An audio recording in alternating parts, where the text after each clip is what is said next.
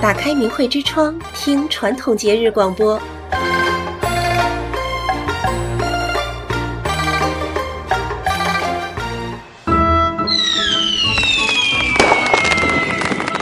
好美啊！快看，有人在放烟花，璀璨的烟花接连绽放，绚丽的色彩照亮了整片夜空。这是在庆祝什么特别的日子吗？哦，原来是为了庆祝我们的传统节日中秋节。每年这个时候，圆圆的满月就会高高的挂在天上，为这个阖家共度的佳节带来人月两团圆的好意头。大朋友、小朋友们，在这个充满欢声笑语的日子里，明慧之窗广播儿童节目全体成员共同祝福大家中秋节快乐，也谢谢大家一直以来的收听和支持。今天我们就在空中和大家共同庆祝这个月圆人团圆的传统佳节。下面就让我来和大家一起聊聊那些关于中秋节、关于中秋月的美丽传说和诗歌。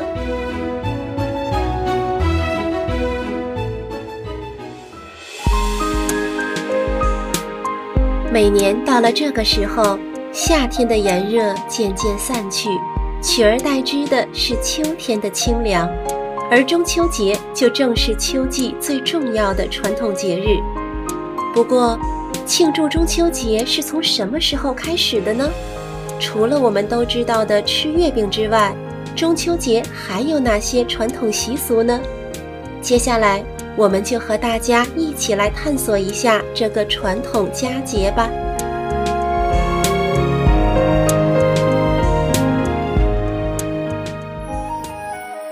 在古时候，大约两千五百年前，我们的祖先创作了一部非常经典的著作，叫做《周礼》。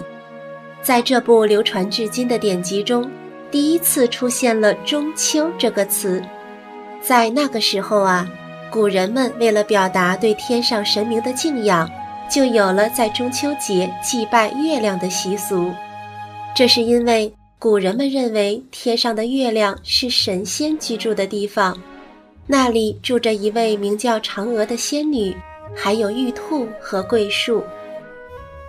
小朋友们，如果你有学过唐诗的话，就会知道。古代的文人对月亮有着很多很多的畅想，比如唐代最著名的诗人李白就写过“举杯邀明月，对影成三人”的诗句，意思是虽然李白正独自一人，但如果算上空中的月亮，算上李白被月光照出的影子，再加上李白自己，不就是三个人了吗？这样一算，李白就觉得不再孤单了，而且就连原本寂静的夜晚也好像变得热闹起来了呢。翻翻《全唐诗》，我们就会发现，光是李白一个人，在他流传后世的一千多首诗歌里面，就有三百二十多首诗写到了月亮呢，是不是多得惊人呢？不止李白。宋朝的大文豪苏轼也写过一首《水调歌头》，里面有一句“但愿人长久，千里共婵娟”，这句词也提到了月亮，意思是说，分居两地、远隔千里的亲人，在不同的地方抬起头仰望夜空，看到的是同一轮月亮，虽然不能见面，但也能排解一些相思之苦。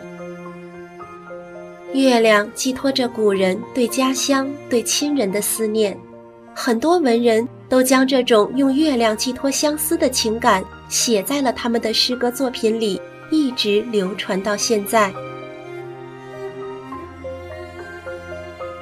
天上的月亮皎洁明亮，从不吝啬将月光洒向大地，驱散夜晚的黑暗。从古至今，朝代更替。月亮始终高高的挂在夜空当中，历朝历代的人们也为月亮取了一些不同的名字，比如婵娟、玉盘，这两个名字就是形容月亮美丽脱俗。小朋友们，你喜欢美丽的月亮吗？你有没有发现月亮的形状每天都在发生着变化呢？那么，月亮的形状变化有没有什么特定的规律呢？就让白俊姐姐来告诉你吧。其实呀，在每个农历月份的第一天，也就是每个农历月的初一。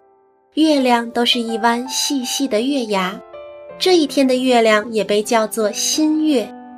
从每个月初一这天之后，月亮每天都在慢慢变圆变胖，一直到农历月的十五或者十六，月亮就会变成一个象征着团聚美满的圆形。所以这一天的月亮也被叫做满月。过了这天之后，月亮又会再次慢慢变瘦，等到农历月的最后一天，月亮就又重新变回一弯可爱的月牙了。这时的月亮又被叫做晦月。中秋节在每年农历的八月十五，这一天的月亮就又大又圆，象征着阖家团聚、家人团圆。所以呀，在用月饼和时令瓜果祭拜完月神之后，家里的长辈就会按照家里的人数，把月饼平均分给家里的每一个人，一人一块。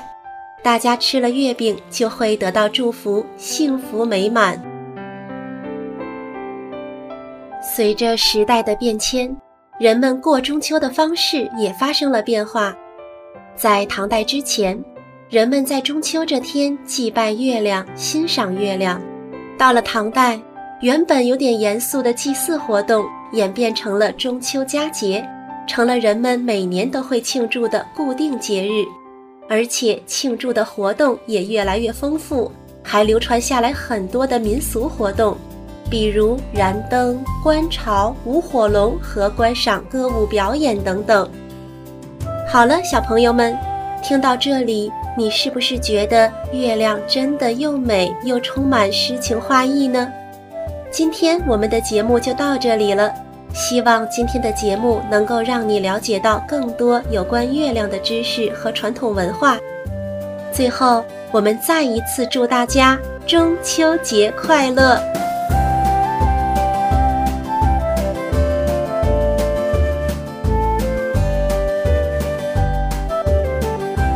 下次我们空中再见，谢谢你的收听。